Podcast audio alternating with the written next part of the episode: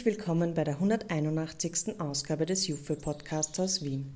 In der Reihe SDG Nachhaltigkeitsfrühstück unterhält sich heute Jufe Geschäftsführer Florian Lehrecker mit den beiden Zukunftsalchemisten Julia Buchebner und Stefan Stockinger.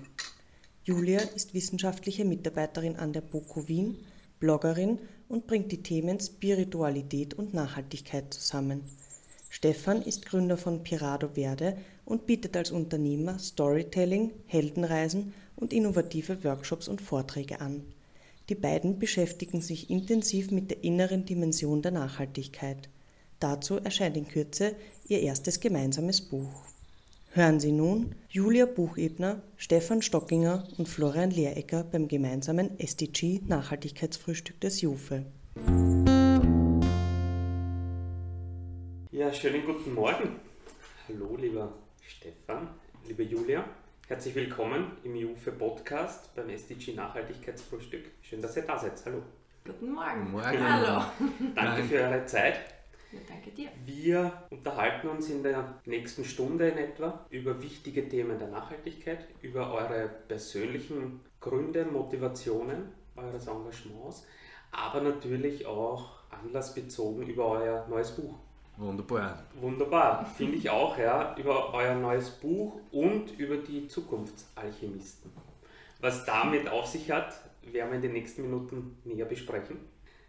Wir sitzen da im Büro des IUFE am Frühstückstisch bei Tomaten, Paradeisern, guten Apfel, Biosemmeln, Butter aus Österreich und lassen es uns schmecken.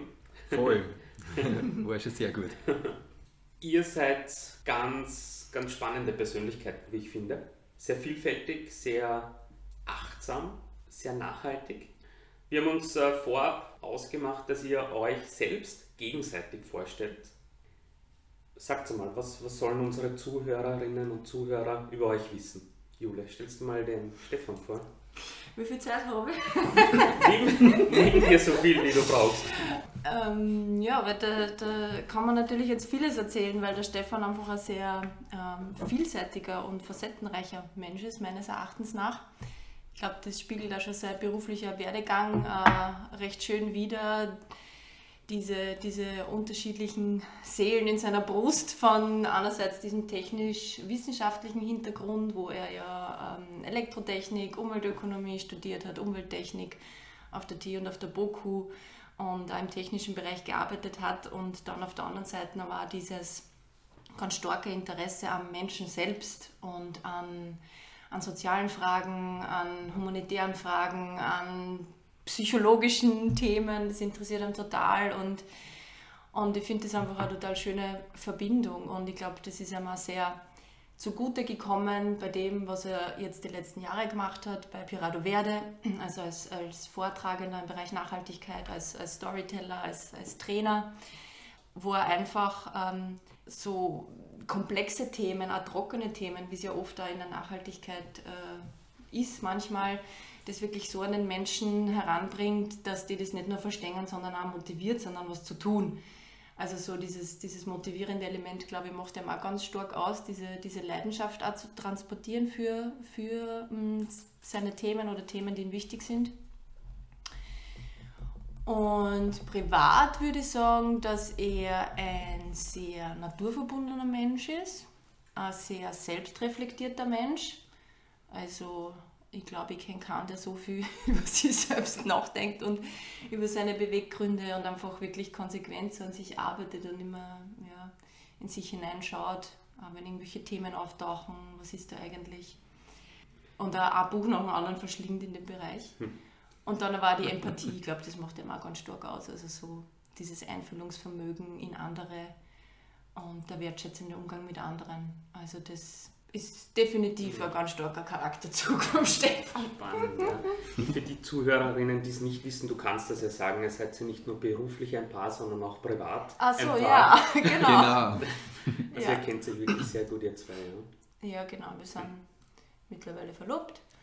Schön, Und Gratulation. Danke. genau. Und schon Handel zusammen, ja. Stefan, was gibt es denn über die Jule zu wissen? Die Julia. Was mich schon immer und auch schon zu Beginn, wo wir uns kennengelernt haben, sehr fasziniert hat an der Julia, ist, ist ihr Zugang zu, zu inneren Themen. Die Julia hat zu einer Zeit begonnen, sich mit ihrer Innenwelt äh, auseinanderzusetzen. Ähm, da habe ich noch gar nicht gewusst, dass es eine Innenwelt gibt. Ich glaube, sie hat ihr erstes äh, Buch mit 16 äh, schon verschlungen zu diesem Thema und hat schon mit, so im Alter von 19, 20 mit dem Meditieren begonnen und alle möglichen Selbsterfahrungsseminare, Persönlichkeitsentwicklungsseminare äh, in ganz jungen Jahren gemacht und äh, das habe ich einfach so, so, spannend immer schon gefunden, weil für sie so äh, Themen, innere Themen, spirituelle Themen einfach so früh schon in ihrem Leben waren. Und ich glaube, das ist auch ganz wichtig zu wissen über die Julia. Das ist so eine ganz wesentliche Seite von ihr.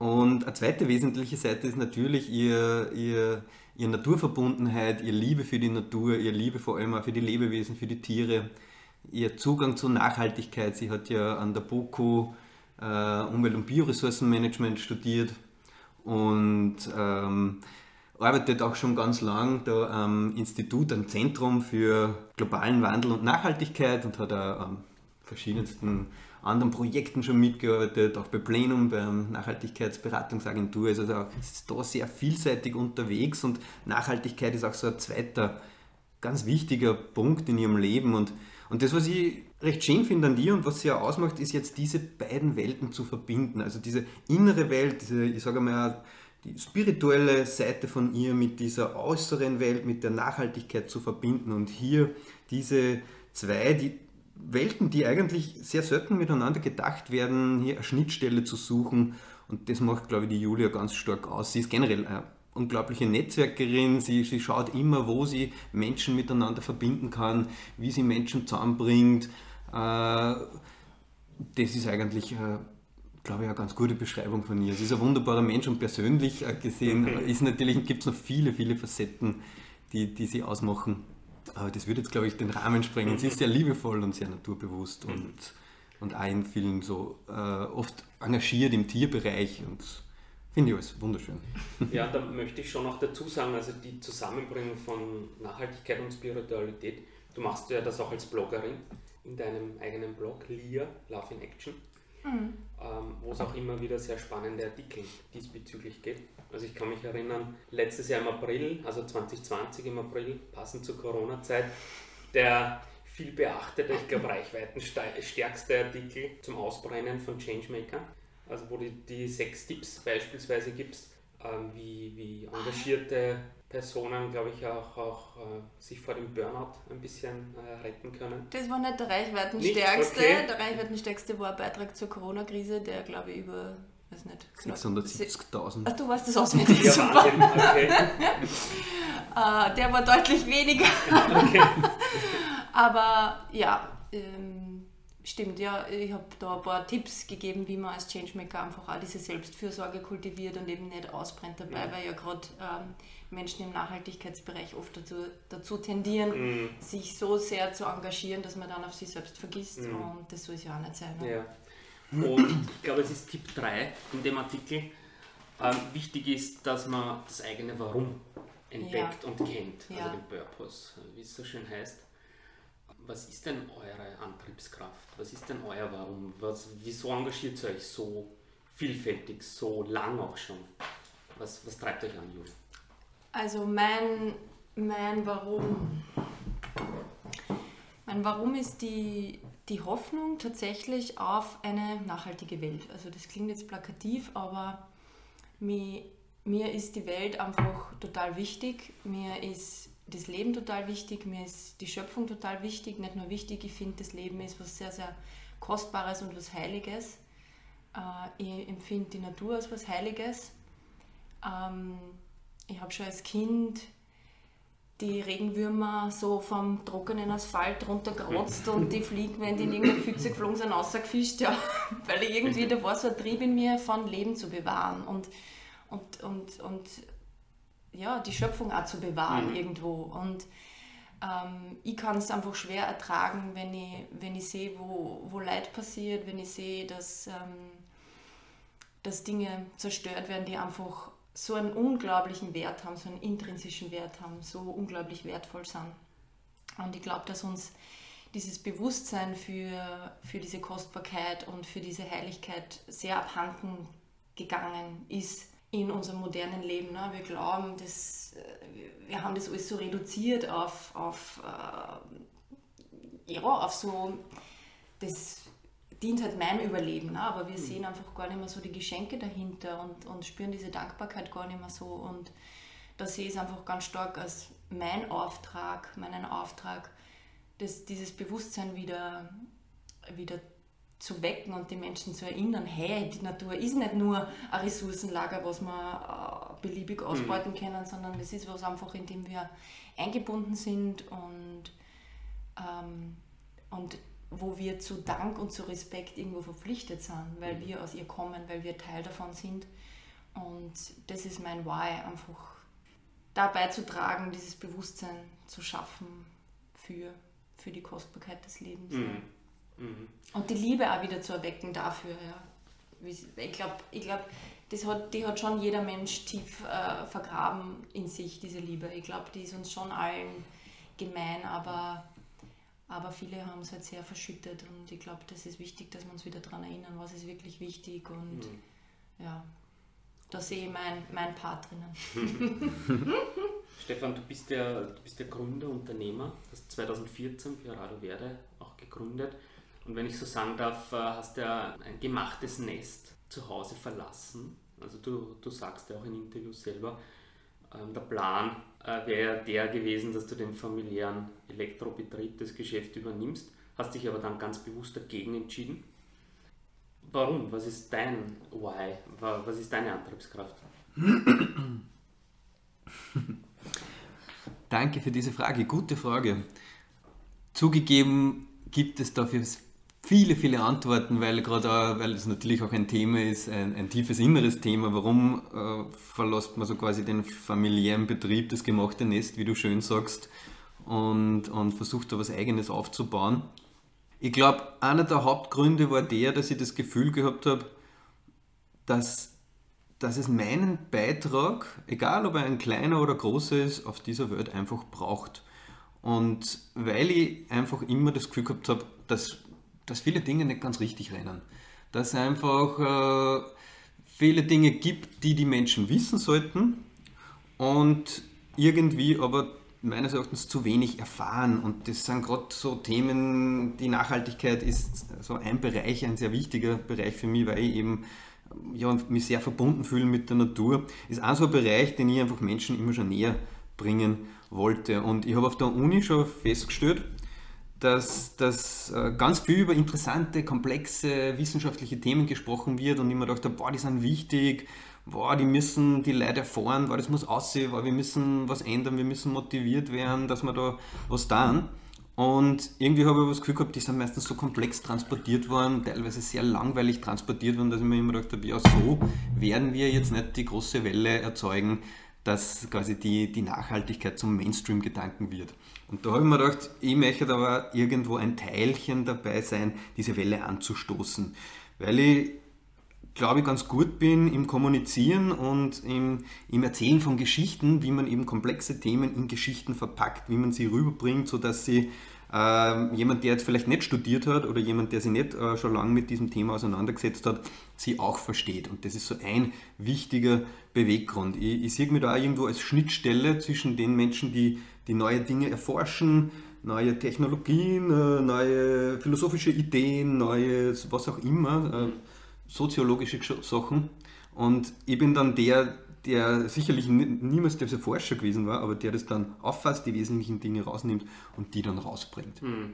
Das war eigentlich immer ein Beweggrund. Mhm. Und, und ein zweiter noch, äh, kurz, ein zweiter wichtiger Beweggrund ist für mich ist auch das, dass ich das Gefühl habe, dass wir sehr viel über Krisen sprechen. Mhm. Dass wir sehr viel darüber sprechen, was alles schief rennt, äh, was für Probleme gibt. Und ich will jetzt gar nicht sagen, dass das nicht wichtig ist. Aber wenn ich mal so die Medien anhöre in den letzten Monaten, in meinem Hirn bleibt hängen, wir haben eine Corona-Krise, Entschuldigung, wir haben eine Corona-Krise, wir haben eine wir haben eine Klimakrise, es brennt, es gibt äh, Überschwemmungen, Starkregen und jetzt haben wir nur Afghanistan. Es ist immer nur Krise. Und wenn ich jetzt diesen Medien lausche, dann bedrückt mich das auch irgendwo. Und wenn ich ständig diese negativen Nachrichten auf mich einwirken lasse, dann werde ich das Gefühl nicht los, dass ich ohnmächtig bin, dass ich keine Wirkung erzeugen kann, dass ich mir denke, es ist mir eigentlich, ich schiebe es lieber beiseite, ich lasse gar nicht zu nahe an mich ran, weil es sind so essentielle Themen und, und ich fühle mich da ohnmächtig, darum tue es weg. Und das ist, glaube ich, eigentlich äh, eines unserer Grundprobleme in der Kommunikation. Äh, und darum glaube ich, wir müssen viel mehr Positives berichten, viel mehr von Lösungen berichten, viel mehr davon berichten, wie man diesen quasi, den, ich sage es mal ganz plakativ, den Kahn aus dem Dreck ziehen, wie wir da wirklich rauskommen und wie wir die Leute motivieren und in unsere Wirkkraft kommen. Und ich glaube, das ist auch etwas, wo ich spüre, da ist ein gewisser Auftrag bei mir. Das möchte ich unterstützen und da will ich arbeiten in dem Bereich. Mhm. Das ist spannend und ich glaube, dass der Auftrag tatsächlich da ist. Also, soweit ich weiß, hast du über 400 Vorträge mit weiß ich nicht wie viel tausend Leuten auch schon äh, gehalten. Der Humor kommt bei dir auch nie zu kurz, wo, wo du ja tatsächlich äh, Themen wie Klimakrise, Klimawandel und, und so weiter humorvoll, spielerisch ähm, rüberbringst auf Weihnachtsfeiern und so weiter. Also ich glaube, der Auftrag ist tatsächlich da und, und solche Persönlichkeiten wie ihr zwei seid, braucht die Welt. Ja? Ganz einfach. Stelle ich mal in den Raum. Dankeschön. Möchte ich da gerne anknüpfen, weil es ja da im Endeffekt auch bei der Frage nach dem Warum ganz stark um den Sinn im Leben geht. Eine sehr persönliche Frage, aber ich stelle sie trotzdem, weil du dich, Stefan, auch ganz, ganz stark mit der Heldenreise als tiefen psychologisches Prinzip beschäftigst. In dem Promotion-Video auf, auf, deiner, auf deiner Website sprichst du, dass wir Menschen oft den Sinn unseres Tuns stärker begreifen sollten und auch beginnen sollten, danach zu handeln. Jetzt die Frage nicht, wie geht denn das? Hast du da den ein oder anderen Tipp für uns? Den, den eigenen Sinn des Lebens vielleicht auch zumindest mal begreifen, zu erkennen? Tiefe Frage, schöne Frage. Ganz, ganz wichtige Frage und Frage, glaube ich, die man sie, die sie meines Erachtens viele Menschen stellen sollten. Ich stöße mir schon lange und habe festgestellt, dass, dass diese Antwort immer im Prozess ist. Ja?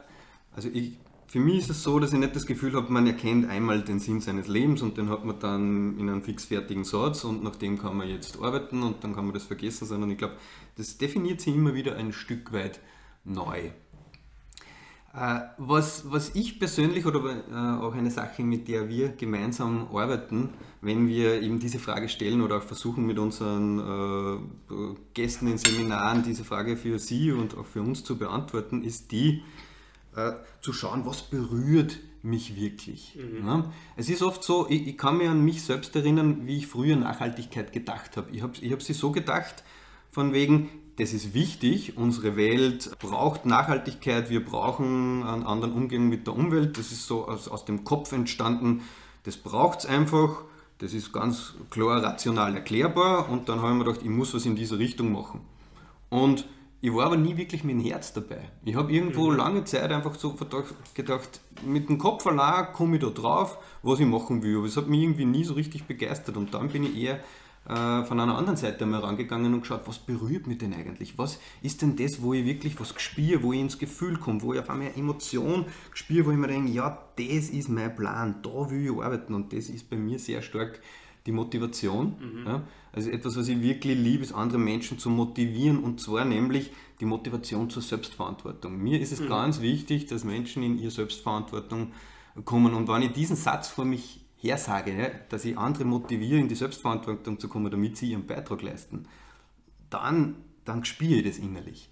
Und wenn man das spürt, dann weiß man, dass man irgendwo am richtigen Weg ist. Mhm. Also so kann ich das, diese Frage beantworten. Mhm.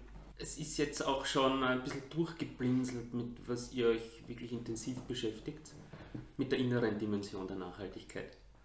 Dazu kommt in einigen Tagen euer erstes Buch, auf das ich mich schon sehr, sehr freue. Dazu gesagt, äh, heute ist der 18. August und im September kommt euer Buch. Julia, da habe ich mir gestern in der Vorbereitung das BOKO Lehrveranstaltungsverzeichnis durchgesehen und bin draufgekommen, es gibt eine eigene Lehrveranstaltung an der BOKO zu dem Thema. Ja. Unter deiner Federführung ja. sozusagen. Erzähl mal drüber, um was geht es in der Lehrveranstaltung? Ja, das war eine sehr, sehr, sehr glückliche Fügung und ich bin total dankbar, dass wir das machen dürfen. Es ist ein, ein Pilotprojekt. Es gibt weltweit meines Wissens nur eine Handvoll Lehrveranstaltungen im universitären Kontext jetzt, die, äh, die sich mit der inneren Dimension der Nachhaltigkeit äh, befassen. Mhm. Äh, Im Grunde ist die Lehrveranstaltung als transformativer Prozess angelegt. Also mhm. transformatives Lernen bedeutet, dass man nicht nur Wissen anhäuft, wie das ja normalerweise an Unis gang und gäbe ist, mhm. sondern dass eigentlich die eigenen Grundannahmen, die eigenen Werte, die eigenen Weltbilder, der eigene Umgang mit sich selbst, mit anderen, Glaubenssätze, also alles, was sozusagen unserem Verhalten zugrunde liegt, diese Mental Models, wie es so schön mhm. heißt, dass man die reflektiert. Und äh, die ein Stück weit transformiert, wenn man dann im Zuge des Reflexionsprozesses draufkommt, dass die nicht sonderlich hilfreich sind. Und äh, insofern haben wir die Lehrveranstaltung äh, tatsächlich als ein sehr transformatives Event angelegt. Also es hat schon zwei Theorieeinheiten gegeben, wo wir das eher von der wissenschaftlichen Seite beleuchtet haben. Mhm. Es gibt ja da auch mittlerweile sehr viel äh, tolle Literatur aus dem internationalen Raum dazu. Und Nächste Woche startet unsere Praxiswoche dazu mit mhm. 20 Studierenden und da werden wir dann wirklich sozusagen äh, ans Eingemachte gehen. Mhm. Da werden wir ähm, sehr viel unser eigenes Verhalten hinterfragen. Wir werden meditieren, wir werden den Körper mit einbeziehen, wir werden über unsere Gefühle sprechen, wir werden schauen, was berührt mich in der Welt. Wir werden äh, Diaden machen und Journalings machen. Also wir wollen wirklich ein bisschen eintauchen. Mhm. Wir wollen in Kontakt kommen mit unseren Werten, Emotionen und Weltbildern, weil wir eben glauben, oder nicht nur wir, es äh, glauben viele, mhm. ähm, dass daraus eben sozusagen äh, das Handeln entsteht. Also es, diese innere Dimension heißt ja, dass es in uns Faktoren gibt, die letztlich äh, unser Verhalten irgendwo bestimmen oder beeinflussen. Ne? die unserem Verhalten zugrunde liegen. Und wenn wir da die Schrauben ein bisschen, wenn wir da an den Schrauben ein bisschen drehen oder da einfach ein Bewusstsein hinkriegen, dann kann sich ja unser Verhalten auch verändern. Und das ist einfach das Experiment, was wir da wagen. Der Stefan wird Co-Trainer sein. Mhm. Und ähm, es wird auch wissenschaftlich begleitet werden. Äh, eine Studentin schreibt ihr Masterarbeit dazu, die mhm. wird dann viele Interviews führen und äh, Reflexionsjournals analysieren. Und dadurch erhoffen wir uns auch tatsächlich an, an empirischen Erkenntnisgewinn. Also, mhm. dass wir dann einfach sehen, wie wirkt es, welche Methoden kommen an, was passiert in den Menschen eigentlich, wenn die, wenn die jetzt einmal in sich reinschauen, was passiert, wenn, wenn die da zum ja, Meditieren anfangen, mhm. sage jetzt einmal. Ja. Mhm. Also, die, die, die Effekte von, von, von Achtsamkeit sind ja schon sehr gut beforscht, aber das dann auch trotzdem mal im Uni-Kontext äh, sich anzuschauen, ist eine sehr spannende Sache und ich freue mich total, dass wir das machen können. Ja glaube ich, ja. Wie war die Nachfrage nach dieser? Sehr gut, wir haben es dann auch begrenzt bei, bei 20 mhm. Personen und dann auch viele wollten quer einsteigen. Da haben wir dann gesagt, nein, das geht nicht mehr. äh, weil es eben auch bei uns jetzt das erste Mal ist und wir wollen uns da jetzt nicht überfordern und gleich da fünf mhm. Tage mit, was nicht, 50 Leuten oder so, das wäre viel zu viel. Mhm. Wir wollen jetzt mal klein anfangen und wenn der Pilot gut, gut läuft, dann können wir ja die nächsten Jahre das wieder anbieten. Mhm. Beziehungsweise haben wir ja sowieso vor, das dann auch über die Zukunftsalchemisten zu machen, dann halt nicht im Uni-Kontext, sondern äh, quasi privat und dann können wir hoffentlich noch viel, viel mehr Menschen erreichen. Ja, heute 18. August, äh, Gesprächsaufnahme. Du hast es gerade angesprochen, die Zukunftsalchemisten. Mhm. Ihr seid gestern, am 17. August, äh, ein bisschen online gegangen. Ja. Äh, in den nächsten Tagen auch die Website dazu. Mhm. Euer, neben dem Buch, zweites aktuelles, großes Projekt, wie ich finde. Um was geht es denn da? Was, was hat es damit auf sich? Was sind Zukunftsalchemisten? Ja, was sind Zukunftsalchemisten? Ich will es einmal so beschreiben. Die Alchemie ist für mich insofern immer sehr spannend gewesen, weil sie zwei oder, oder mehrere verschiedene Dinge und Sichtweisen miteinander verbunden hat. Die Alchemie hat sich ja so, was wir gemeinhin davon wissen oder was wir glauben zu wissen, damit beschäftigt, irgendwo irgendwelche Stoffe zu Gold zu machen. Ne? Das ist so das, was man, was man irgendwie, wenn man wen fragt, was ist Alchemie, dann kommt das meistens als Antwort irgendwo in der Verwandlung. Wenn man aber da ein bisschen tiefer reingräbt, dann erfährt man, dass, dass äh, die Alchemie jetzt nicht nur in, in diesem Bereich eine Art von sage ich mal, Vorstufe vielleicht zur Chemie war oder ein, ein, naturwissenschaftlicher Ansatz, sondern dass es immer auch ganz essentiell war in der Alchemie, sich selbst zu erforschen. Also mhm. Alchemistinnen und Alchemisten früher ja, haben zur äußeren Forschung auch immer innere Forschung betrieben. Das heißt, so quasi diese Suche nach dem Stein der Weisen war nicht nur eine äußere Suche, sondern auch zur Weisheit im Inneren. Und ich glaube, das ist genau auch der Grund, warum sie wir diesen Namen äh, gegeben haben, weil wir glauben, dass die Zukunft wieder eine derartige Alchemie braucht, wo verschiedene Dinge einfach miteinander gedacht werden, wo das Innen genauso viel zählt wie das Außen, wo die Ratio genauso äh, zum Zug kommt wie die Mystik wo das Herz und der Verstand gemeinsam da sind, wo Leichtigkeit und Tiefgang äh, gemeinsam existieren dürfen. Mhm. Das ist Zukunftsalchemie. Und, und Julia, was, was habt ihr vor unter diesem Begriff? Was kann man sich vorstellen? Also wir wollen äh, im Prinzip Menschen befähigen, wenn man es jetzt ganz einfach runterbricht, in ihre Wirkmacht und in ihre Wirkkraft zu kommen durch dieses innere Wachstum, durch diese innere Verwandlung. Also ich glaube, dass uns ähm, sehr oft innere Hindernisse auch daran hindern, also zum Beispiel Selbstzweifel oder Ängste oder kann ich das überhaupt oder träume ich überhaupt zu, da was zu bewegen. Wir halten uns klein, wir haben einen Schweinehund, einen inneren und so weiter. Ähm, diese Faktoren führen dann oft dazu, dass wir gar nicht in unsere Kraft gängen. Mhm. Und ich glaube, was es jetzt braucht, ähm, ist, dass die Menschen in ihre Kraft kommen und dass die ihr Licht auftragen und dass die auf ihren Platz kommen und sagen, hey, Leidl, liebe Welt, ich bin auch da, ich habe Geschenke zu geben, ich habe ein Potenzial und das will ich jetzt auf die Straße, das will ich jetzt in den Dienst des Lebens stellen.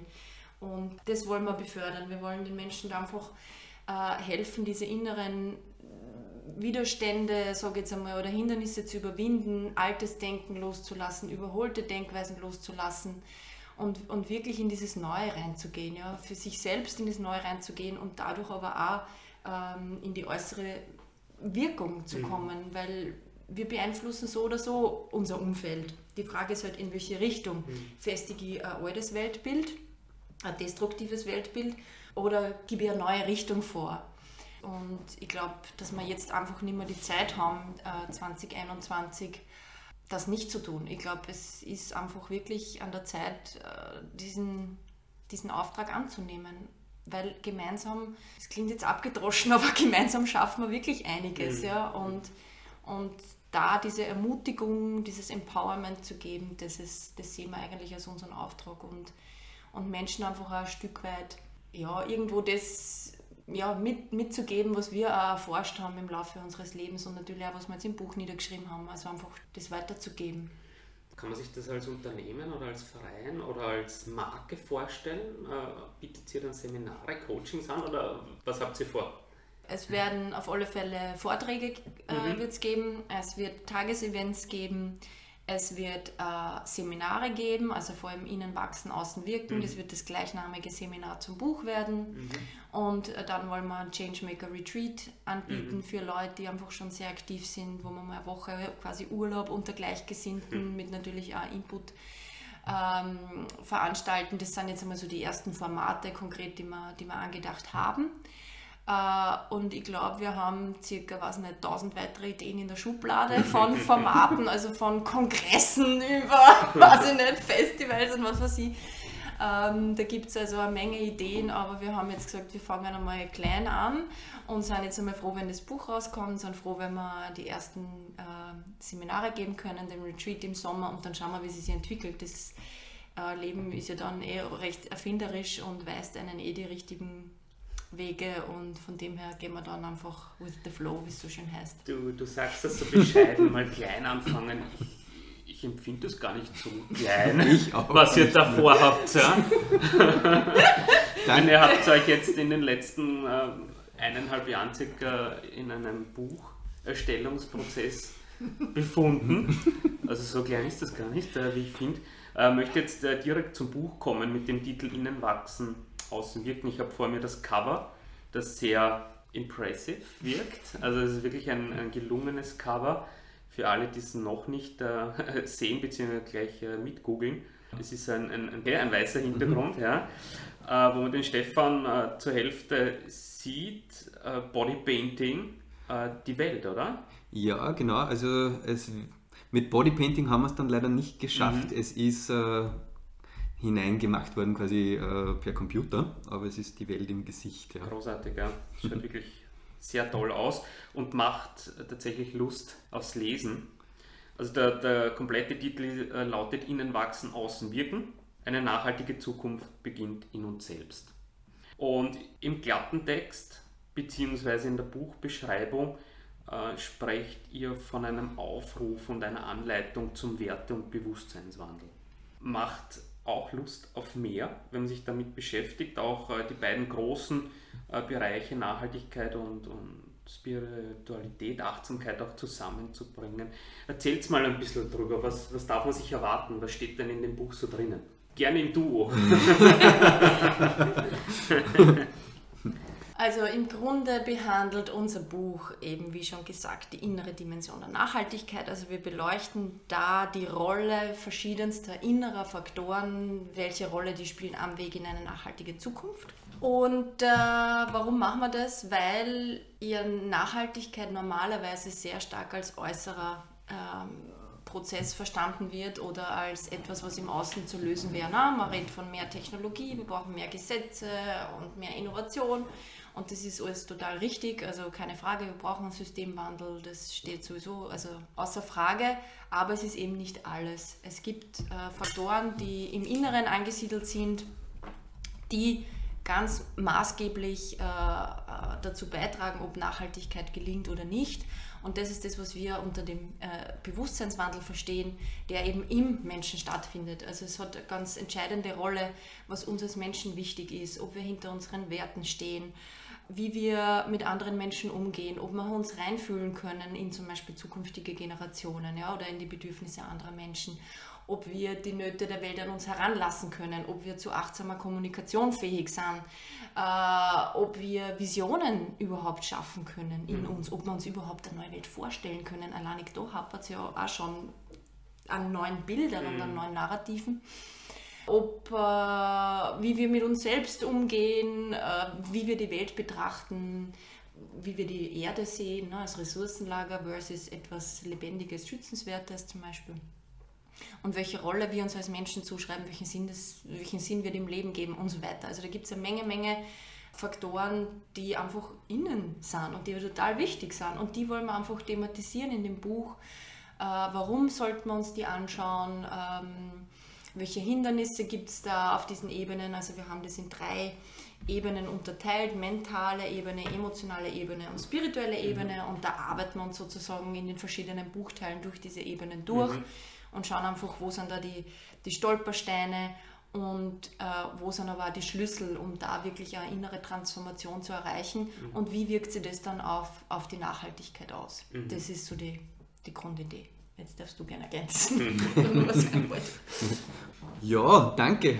Äh, wo, wo kann ich nur ergänzen? Also ein Aspekt, der glaube ich relativ neu ist, oder zumindest ist er mir bisher weder in der, in der Nachhaltigkeitsdiskussion groß aufgefallen, noch habe ich ihn selbst in einem, in einem Buch entdeckt, ist einfach diese emotionale Kompetenz am Weg äh, in Richtung Nachhaltigkeit und an, an der Schnittstelle dazu weil über die wird irgendwie ganz wenig gesprochen und wir sind der Überzeugung, dass das eigentlich ein ganz wichtiger Aspekt ist, weil wenn wir jetzt nur mal einfach ganz, ganz einfach hergehen und sagen, wir Menschen, wir Menschen tragen einfach auch viel, wir tragen Prägungen mit uns, wir, wir tragen Ängste mit uns, verschiedene Muster mit uns und die sind sehr essentiell äh, im Bereich der Nachhaltigkeit. Wenn ich als Mensch in mir die Angst vor Veränderung trage. Ne? Wenn ich mir einfach schwer tue mit Veränderung, weil ich das irgendwie immer erlebt habe, wenn sich was verändert, dass das in meinem Leben nicht gut ist, dann werde ich nicht der große Treiber für die neuen Wege in der Nachhaltigkeit mhm. werden. Ne? Das funktioniert halt nicht und dementsprechend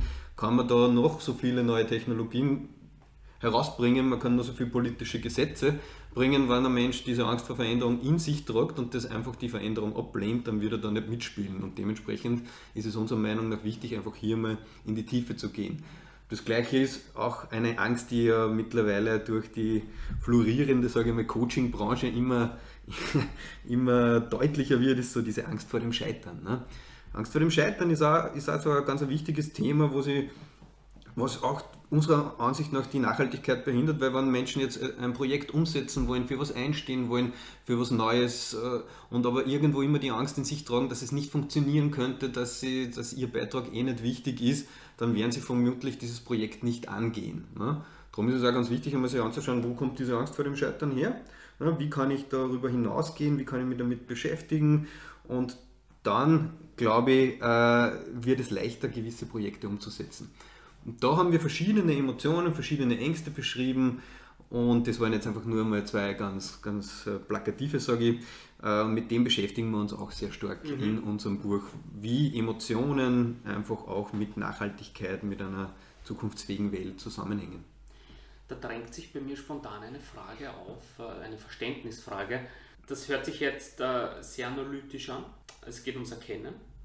Steht in dem Buch dann auch drinnen, den nächsten Schritt zu gehen, also auch dann in die Selbstwirksamkeit zu gehen? Ja. Sehr gut. Kann man sich so ein bisschen äh, vorstellen wie einen Ratgeber? Es ist eine Mischung, oder? Also ich, ich würde sagen, es ist eine Mischung aus Sachbuch mhm. ähm, und, und Ratgeber. Mhm. Es war sehr schwer, es einzugrenzen in, in, in, in ein Genre. Ich, ich würde sagen, es ist eine Mischung. Weil einerseits haben wir versucht, irgendwo ein Grundlagenwerk mal unter Anführungszeichen jetzt zu schaffen, was ist die innere Dimension der Nachhaltigkeit überhaupt. Mhm. Und gleichzeitig haben wir verschiedene Übungsboxen eingefügt äh, und, und verschiedene Gedanken, Anregungen, Anstöße, damit der, der Leser, die Leserin gleich unmittelbar das für sich überprüfen kann und, und gleich da mal ein paar Schritte gehen kann. Mhm. Zum Beispiel eben auch mal Angst zu konfrontieren oder darüber hinaus zu gehen oder mal eine Achtsamkeitsübung oder mhm. was auch immer, da haben wir verschiedene Übungen eingebaut. Genau, und ich möchte noch anfügen zu dem, was du schon gesagt hast, wir haben auch einige persönliche Beispiele natürlich da drinnen, ja. wo wir einfach auch beschreiben, wie es uns damit gegangen ist, wie es uns mit unseren Ängsten in dem Bereich gegangen ist, äh, durch was wir auch durchgegangen sind. Äh, um das ein bisschen greifbarer auch zu machen, weil, weil wir uns einfach sehr stark mit dem Thema nicht nur eben, wie du schon richtig sagst, einerseits natürlich auf der analytischen Ebene auseinandergesetzt haben, mhm.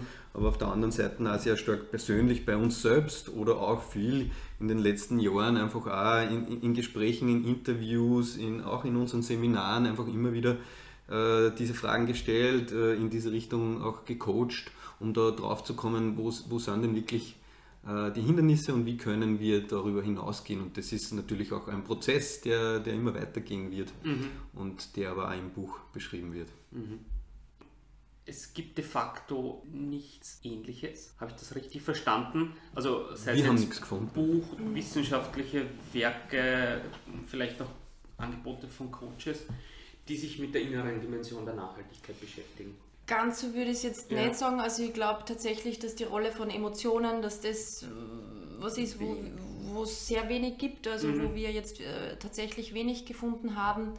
Aber natürlich gibt es äh, international schon Leute, die man aus der Umweltphilosophie, also Ökophilosophie oder, oder äh, aus dem ethischen Bereich oder ja, gesellschaftskritischen Dingen. Also es ist jetzt nicht so, äh, dass wir da komplett irgendwie das, das Rad neu erfinden. So ist es nicht. Ich glaube, äh, ganz, ganz viele Gedanken äh, haben wir ja auch zitiert. Also wir haben ja ganz viele unterschiedliche Quellen und. und über 200.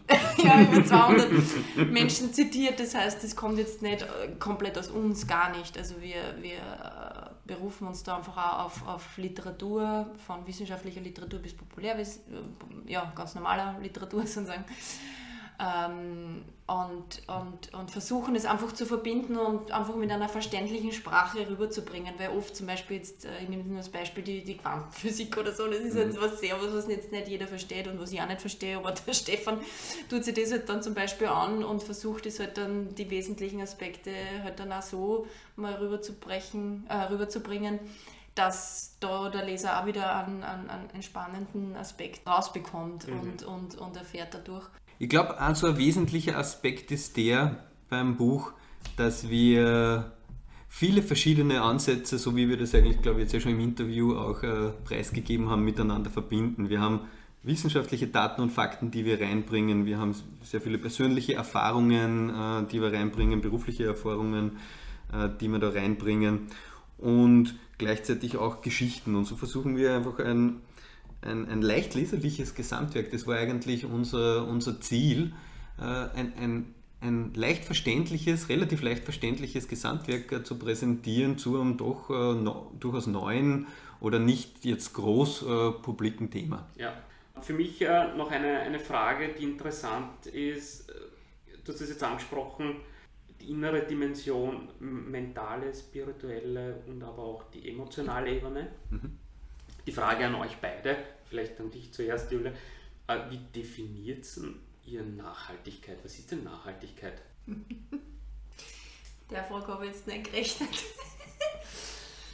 ja, also ich bin, ich bin schon, äh, also ich, ich bin schon eine Verfechterin dieser, dieser klassischen äh, Definition, dass wir die Welt so, dass wir eine lebensbejahende Welt schaffen und die Welt äh, so gestalten, dass sie nicht nur heute für uns gut funktioniert und wir nicht nur heute unser, unser Leben im, im Einklang mit dem Planeten führen, sondern dass das auch noch morgen äh, möglich ist. Das ist die Definition, mit der kann ich mich gut, äh, gut verbinden, gut anfreunden. Ähm, die Frage ist halt eher, wie erreichen wir es? Und da gibt es halt dann unterschiedliche mhm. Ansätze. Aber die Definition an sich ist für mich, ähm, hat ganz viel zu tun mit, mit äh, echter Lebensqualität, mit, mit ähm, lebensbejahendem Wirtschaften, Sein, äh, Tun, Denken. Mhm.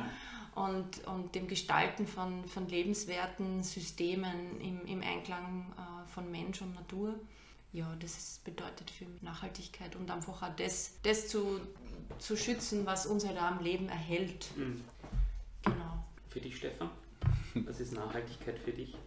Ich hätte jetzt meine quasi Standardbeschreibung vom Vortrag äh, parat. Ja, bitte, gerne. ich werde sie nicht, du kennst sie schon, du hast das glaube ich schon mal gehört, die Nachhaltigkeit am, am Fischteich, aber die ist besser erklärt, wenn man mich dabei sieht, weil ich da mit Händen und Füßen arbeite. Mir ist unlängst was gekommen und ich glaube, das passt sehr gut. Nachhaltigkeit ist für mich ein Stück weit das Verständnis, dass die Dinge, die wir tun, nachhallen. Ja? Mhm. Dass das was wir heute tun, einfach immer auch einen Impact für die Zukunft hat. Und dass dieser Impact sehr, sehr lange sein kann. Ich habe mir das letztens gedacht, wo ich mit einem, mit einem Kunden aus dem, aus dem Baubereich darüber gesprochen habe, wie wichtig das eigentlich ist. In, in dem konkreten Fall ist es halt um Gebäude gegangen, wo, man sich, wo ich mir einfach auch wieder das bewusst worden ist, so wie wir heute ein Gebäude bauen so wird dieses Gebäude einfach in 200, 300, vielleicht 400 Jahren noch dastehen. Und das ist eigentlich für, für mich ist da so richtig eine Welt aufgegangen, weil man eben denkt, in welchen Gebäuden ich heute lebe, die wahrscheinlich auch vor hundert, also, ja, mhm. hunderten von Jahren teilweise gebaut wurden und was einfach sagt, dass diese Präsenz im Moment, jetzt hier bewusst zu sein, so essentiell ist, weil wie ich jetzt die Entscheidung, die ich jetzt triff, wie ich jetzt baue, wie ich jetzt meine, keine Ahnung, Felder bewirtschafte, wie ich jetzt mit den verschiedensten Dingen umgehe, hat einfach so eine lange Wirkung, so einen Nachhall für zukünftige Generationen. Und das einmal greifbar zu machen, das sie, sie verständlich zu machen, das hat für mich sehr viel mit dem Begriff der Nachhaltigkeit zu tun. Wenn ich das einmal kapiere, dass meine Entscheidung heute für, für, für teilweise Generationen in die Zukunft äh, noch wirkt, dann glaube ich, treffe ich die Entscheidungen heute viel bewusster. Mhm. Ich glaub, mhm. Also sehr viel Gefühl, sehr viel Emotion auch in eurer in eurer Beschreibung von Nachhaltigkeit äh, nicht die klassischen technokratischen Antwort, soziales, ökologisch, wirtschaftliches, in Balance und so weiter, sondern wirklich das Gefühl und das braucht es auch, äh, um, um es auch zu vermitteln, um was es geht, wie ich finde. Ja. Äh, Nochmal zurück zu eurem Buch, ganz konkret. Es sind viele Monate vergangen, von der Idee über die Schreibarbeit bis hin zum Layout bis zum Druck. Jetzt ist es bald soweit, dass es auch im Handel erhältlich ist.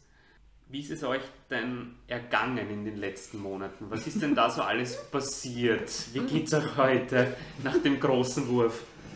Stefan, du lachst. Das ist ja durchaus meine Lieblingsfrage. äh, sind wir schon öfter gefragt worden ja, und dementsprechend aus, ist es ja. meine Lieblingsfrage. Ja, äh, es, es war ein sehr, sehr spannender Prozess und ist ein sehr spannender Prozess, weil wir, wie schon gesagt, nicht nur beruflich, sondern auch privat ein Paar sind und dann gemeinsam ein, ein, ein sehr so großes äh, Projekt anzustarten und durchzuziehen bis zum Ende, hat uns vor viele Herausforderungen gestellt. Das kann man mal auf jeden Fall sagen. Äh, es ist ganz spannend, wenn man ein Buch schreibt, das sich mit Emotionen und Ängsten auseinandersetzt, dann äh, triggert das sehr viele Emotionen mhm. und Ängste. Das heißt, vieles von dem, äh, was wir im Buch beschreiben, haben wir dann selber am eigenen Leib erleben dürfen. Und ja, so gesehen war es eine, eine eine große Herausforderung, wo es durchaus einige äh, Konflikte gegeben hat, wo es einige Momente gegeben hat, wo wir wirklich stark daran zweifelt haben, dass wir das wirklich durchbringen, wo wir, wo wir stark daran zweifelt haben, ob, ob die Welt das wirklich braucht, da, ne? wo wir einfach uns sehr, wo wir einfach gemerkt haben, ja, wir schreiben so über Zweifelängste, die man überwinden muss und gleichzeitig kommen sie in uns auf und haben sich selber nicht sicher, braucht es wirklich die Welt, beschreiben wir es gut genug, äh, schaffen wir es, findet man einen Verlag, äh, der das dann abdruckt, auch mit unseren Vorstellungen. Ganz viele Fragen, die uns beschäftigt haben und dann natürlich auch so persönliche Themen. Es ist ein Herzensprojekt. Man, man, man schreibt einen Text und ist ganz stark verbunden mit dem Text, will den drin haben, weil man sich denkt, wow, der ist super, den habe ich im Flow geschrieben. Und er ist aber irgendwie nicht in der Dramaturgie vorgesehen. Und der, der Partnerin, ne, zum angenommen der Julia, gefällt der Text vielleicht nicht. Wie gehst du dann damit um? Ne? Du mhm. willst das selber unbedingt drin haben. Sie sagt dann, es ist aber nicht im Plan und mir gefällt er nicht so gut. Dann musst du einfach diskutieren und dann musst du lernen, man kann ja viel über Kooperation predigen und uns das voranstellen, hey, wir brauchen Kooperation, aber sie zu leben, pff, nicht immer einfach. Julia, der Stefan spricht äh, Zweifel an oder auch äh, manchmal die Frage, ob man weitermachen soll. Was, wie seid ihr damit umgegangen? Was, wie habt es ihr dann auch geschafft, weiterzumachen und das Ding dann auch zum Ende zu bringen? Also wie habt ihr dann selbstbewusst gesagt, Zweifel bitte weg? Schön, dass du da bist, aber wir brauchen dich nicht. Ich glaube, aufgeben war ab einem gewissen Punkt einfach keine Option mehr. Okay. Also ich glaube, unsere Sehnsucht, was zu geben, was Essentielles von uns zu geben, war letztlich einfach größer wie jeder Zweifel und wie jede Angst. Ähm, die Sehnsucht war einfach größer und, und, und die Hoffnung war größer und, und die Freude an dem, was wir tun, war einfach größer. Und es, es, es ist einfach nicht es war keine Option, das aufzugeben. Aber wir oft genug vor dem Punkt gestanden sind und gesagt haben, so, wir hauen jetzt den Hut drauf. Letztlich wollten wir das nicht. Und letztlich ähm, hat uns das schon angetrieben, eben dieses, diese Verbindung mit dem eigenen Why. Und sowohl der Stefan als auch ich, wir sind dann einfach sehr viel in uns selbst getaucht. Der Stefan ist, ich meine, ich bin jetzt nicht so der Morgenmensch, aber der Stefan ist jeden Tag, weiß nicht, um spätestens sieben auf der Yogamatte gestanden und, und hat da sein Morgenprogramm Stunde. eine Stunde durchgezogen. Ich bin mehr der abendmeditierende Mensch. Ähm, und, und sie da einfach in diesen Zeiten der Innenschau immer wieder mit seinem Daseinsgrund zu verbinden, sagen, okay, warum mache ich das? Was will ich damit wirklich bewirken? Was will ich damit der Welt geben? Und sie mit dem zu verbinden, weil das ist das innere Why, das ist das innere Feuer und das ist das, was an Kraft gibt während dieser Zeit. Und mhm. wenn man das weiß, warum mache ich das, dann ist es stärker wie jeder, wie jeder Zweifel. Mhm. Äh, das, man kann das nicht verraten, man kann sein Why nicht verraten, das mhm. geht einfach nicht. Das kann ich gut nachvollziehen, ja. Also bei mir ist es ja auch noch nicht so lange her, ein Buch geschrieben zu haben, mhm. gemeinsam mit René Hartinger im Jahr 2020 auch über ein ganzes Jahr von der Idee bis zur Veröffentlichung. Dementsprechend kann ich viel, mhm. was ihr jetzt gesagt habt, in Partnerschaft auch zusammenzuarbeiten, ein Buch zu schreiben, nachvollziehen. Ja. Nicht immer einfach, aber es lohnt sich dann tatsächlich, mhm. wenn, man, wenn man weiß, warum man es macht. Ja. Mhm. mhm. Schön. Ja. Was, was erwartet ihr euch, beziehungsweise welche Wirkungen erhofft ihr euch bei euren Leserinnen? Da gibt es natürlich viel Hoffnung. Äh, eine Hoffnung ist, ist die, wirklich einmal auch einen neuen Blick. Ich glaube, dass viele Leserinnen und Leser auch äh, mit unseren Theorien und Ansätzen schon vertraut sind ja, und, und für die das einfach quasi auch eine Art Auffrischung sein wird oder eine Bestärkung sein wird. Ich glaube aber und ich hoffe, sagen wir so, dass es auch äh, einige Leserinnen und Leser erreichen wird, die mit dem Thema noch nicht so viel am Hut haben und dass sie inspiriert werden, da einmal neu zu denken, neu, neu zu fühlen, neu zu handeln, so wie es unser Spruch sagt, und wirklich äh, inspiriert werden und, und auch ermutigt werden zu sehen, dass sie selbst die Wirkkraft und Wirkmacht in sich tragen und dass ihr Beitrag wichtig ist, dass sie, wenn sie aktiv werden, dass das etwas bringt, dass dieses Gefühl der Ohnmacht äh, überwunden werden kann und dass man dadurch einen wertvollen Beitrag für für sich selbst, für sein Umfeld und letztlich für den ganzen Planeten leisten kann. Mhm. Das wünsche ich mir. Mhm. Decken sich deine Wünsche und Hoffnungen? Oder gibt es bei dir vielleicht noch den einen oder anderen Punkt? Ähm, ja, da war jetzt sehr viel drinnen. Also die, die Ermutigung ist mir auch total wichtig, das zu erkennen, wie wichtig eigentlich jeder Einzelne ist. Nämlich nicht nur in dem, was er tut und was er konsumiert, wie ja gerne in der Nachhaltigkeit na, so reduziert wird auf das, was man konsumiert, sondern wirklich auch, wie man denkt, wie man fühlt, dass das einen Einfluss hat, dass man einen großen Hebel hat. Und dann aber auch so dieses, ähm, ich würde mir schon auch wünschen, dass unser Buch dazu beiträgt, Nachhaltigkeit ein bisschen breiter zu fassen und dass diese innere Dimension in den Diskurs mehr einfließt. Weil eben jetzt ist Nachhaltigkeit ein, ein, eine Suche nach äußeren Lösungen und ich würde mir wünschen, dass ähm, dass Werte, Emotionen, Weltbilder viel stärker thematisiert werden, dass das in der Bildung viel mehr ankommt, dass es nicht nur um Wissen anhäufen geht, sondern dass transformative Bildung normal wird, wenn ich jetzt einmal ganz groß visionieren darf, ja. äh, dass das einfach normal wird dass, äh, und, und dass wir auch über, in der Nachhaltigkeit, dass wir eben auch über, über persönliche und innere Dinge sprechen anfangen. Und das ist, dass wir dieses Tabu mal wegnehmen von uh, Gefühle, uh, äh, Mystik, ja. Also die Welt ist nicht nur eins, die Welt ist nicht nur rational, die Welt ist nicht nur logisch. Es existieren immer beide Seiten und, und, und so auch in, in der Nachhaltigkeit braucht es innen und außen. Und ich würde mir wünschen, dass unser Buch den Diskurs ein bisschen anregt und und da gibt es eh schon ganz viel, aber das darf halt schon noch deutlich mm. mehr werden, sagen wir mm. mal so. Schön. Also neben uns hängen die 17 Sustainable Development Goals, die SDGs. Wir im IUF beschäftigen uns schwerpunktmäßig damit. Wenn ich mal eure Worte jetzt nochmal vor Augen führe, würde ich die SDGs ganz klar als äußere Dimension quasi kategorisieren. Als Plan, du hast Stefan vorhin auch von einem Plan äh, gesprochen. Ich denke, die SDGs sind ein Plan, ein technokratischer Plan für nachhaltige Entwicklung, als Kompass auch zu verstehen, wohin die Reise gehen kann. Ganz wichtig. In einem unserer Vorgespräche habt ihr mich darauf aufmerksam gemacht, dass die innere Dimension da de facto nicht dabei ist und dass es äh, auch äh, schon Bewegungen gibt, ein 18. SDG zu kreieren, die sie, das sich mit der inneren Dimension auch beschäftigen könnte. Wie, wie schaut denn diese Bewegung aus? Äh, ist die aktuell? Ähm, wie, wie kann man sich so ein 18. SDG vorstellen?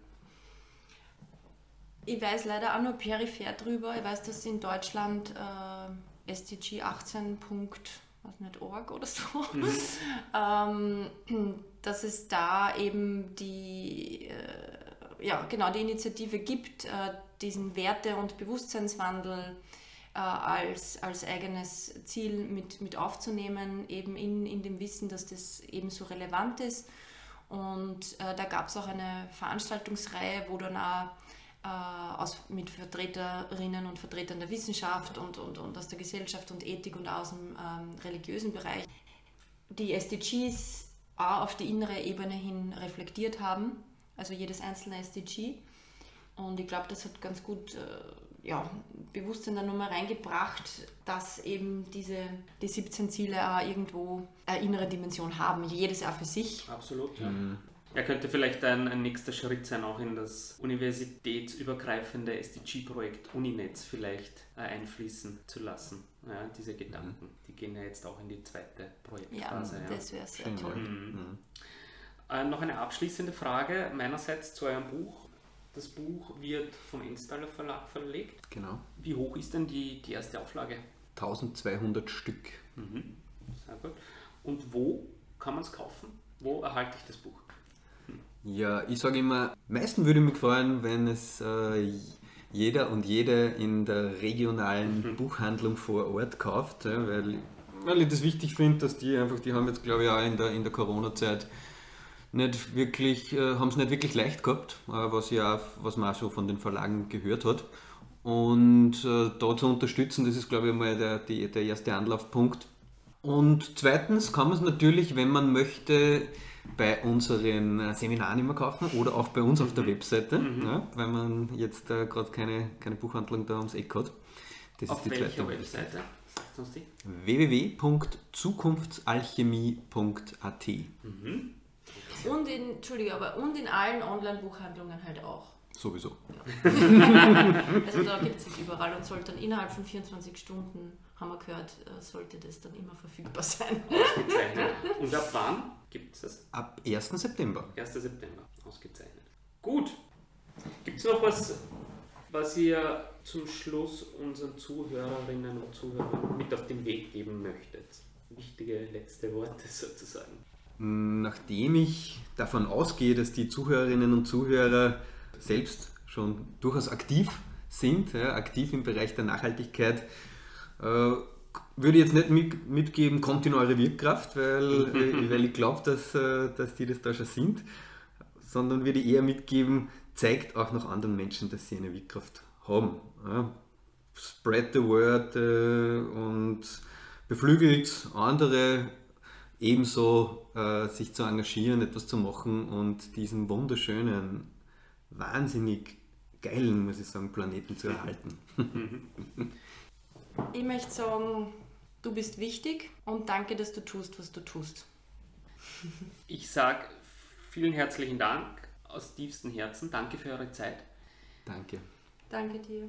Und ich wünsche euch wirklich, wirklich alles Gute und vor allem viel Zufriedenheit. Ja, Erfolg ist immer so eine Sache, wie man es äh, definiert.